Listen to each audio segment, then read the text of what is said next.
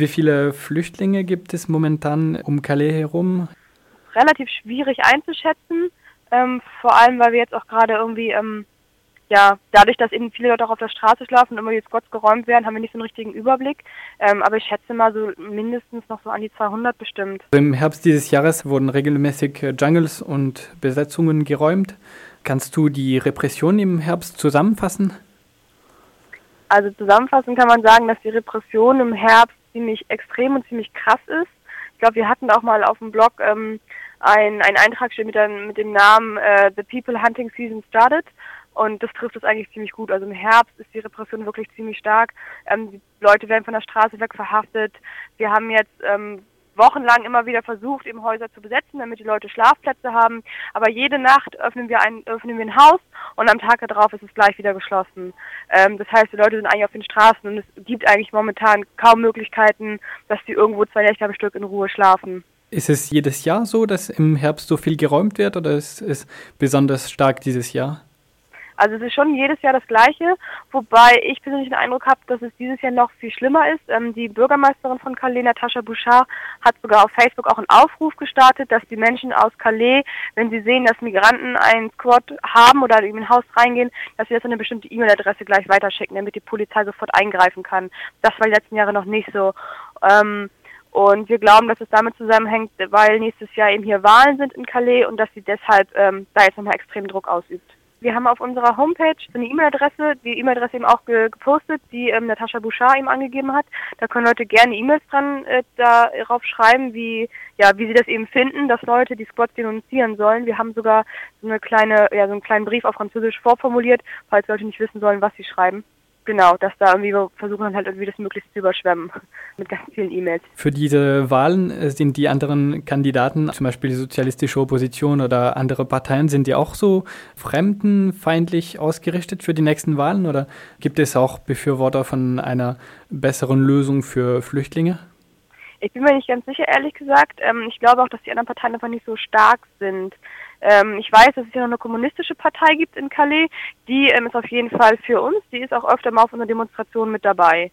Und die ist definitiv ähm, für die Migranten. Wurde verstärkt Häuserbesetzungen geräumt auf Denunziation von Leuten hin nach diesem berüchtigten Post von Natascha Bouchard auf Facebook kann ich nicht sagen, woran das genau lag. Also es war vorher wurde schon unglaublich viel geräumt und im, hinterher genauso viel, meiner Meinung nach in der Bevölkerung von Calais.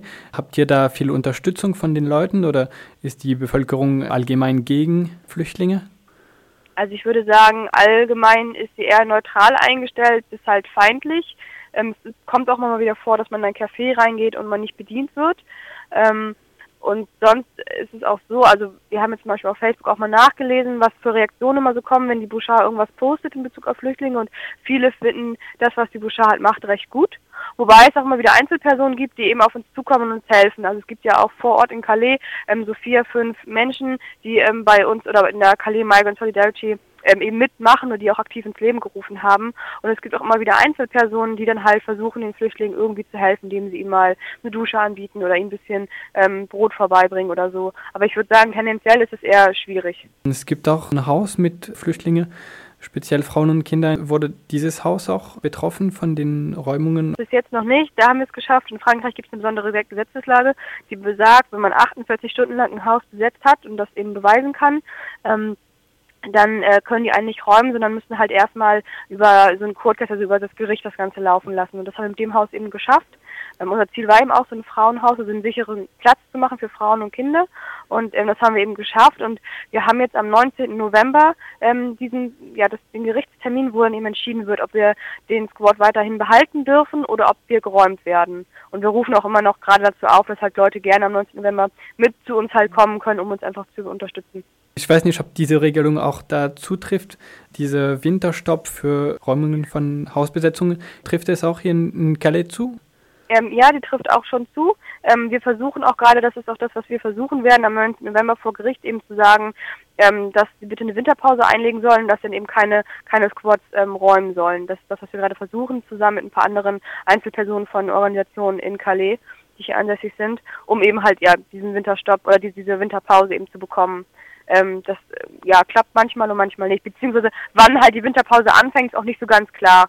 Ähm, auf jeden Fall definitiv dann. Es gibt das BCMO, das ist äh, eine Sporthalle, die die Stadt zur Verfügung stellt, wenn die Temperatur auf minus 4 Grad fällt ähm, tagsüber. Die wird dann nachts geöffnet und dann können ähm, die Flüchtlinge eben darin schlafen. Ähm, und wenn das soweit ist, dann gibt es auf jeden Fall so einen so ein, so ein Stopp oder eine Winterpause. Wenn du sagtest, äh, Flüchtlinge besetzen ein Haus, dann wird das am Tag drauf geräumt. Gibt es keine längerfristigen Hausbesetzungen sonst? gerade nicht. Also es ist relativ schwer, weil die Polizei, also wir haben jetzt wirklich wochenlang regelmäßig die Nacht in Häuser eingegangen und haben eben versucht, die zu besetzen, aber wurden halt immer wieder rausgeworfen am Tag darauf. Es ist relativ schwierig dann eben, das zu machen, vor allem, weil man diese 48 Stunden zum einen klar unbemerkt ähm, das Ganze über die Bühne bringen muss und dann auch mal einen Namen finden oder jemanden finden muss, der dann seinen Namen an die Haustür bringt, der dessen oder der dann eben vor Gericht sozusagen geht. Und ähm, genau, das ist eben relativ schwierig, zum einen immer so viele Leute zu finden und zum anderen, selbst wenn wir sie haben, werden wir oftmals eben, wie gesagt, schon eher rausgeworfen. Ähm, und manchmal ist es aber auch so, dass, dass die Polizei einfach kommt und uns trotzdem räumt, obwohl wir schon länger als 48 Stunden drin waren. Sind das dann immer verschiedene Häuser oder kommt es ja. immer auf dieselben Häuser? Das sind meistens nur verschiedene Häuser. Wie viele seid ihr momentan in Calais von Calais Migrant Solidarity? Äh, ich würde sagen, ungefähr zehn sind wir. Ja, genau, also acht bis zehn ungefähr. Also, wobei jetzt ganz viele auch wieder abfahren werden die nächsten Tage. Da werden wir uns noch ziemlich reduzieren auf fünf oder sechs. Also, es können gerne Leute auch immer noch kommen. Also, wir sind da, noch haben wir das Haus, noch gibt es damit also auch Schlafplätze, die wir sozusagen anbieten können. Und ähm, gerade im Winter sind natürlich mal ziemlich wenige Aktivisten hier und dementsprechend wäre das ja schön, wenn Leute irgendwie Bock haben und Energie haben, hierher zu kommen. Da freuen wir uns immer sehr. Wenn du meinst, noch habt ihr das Haus, heißt das, das ist auch ein besetztes Haus, wo ihr seid? Genau, also das ist das, das Frauenhaus da mit denen schlafen wir dann eben zusammen in einem Haus.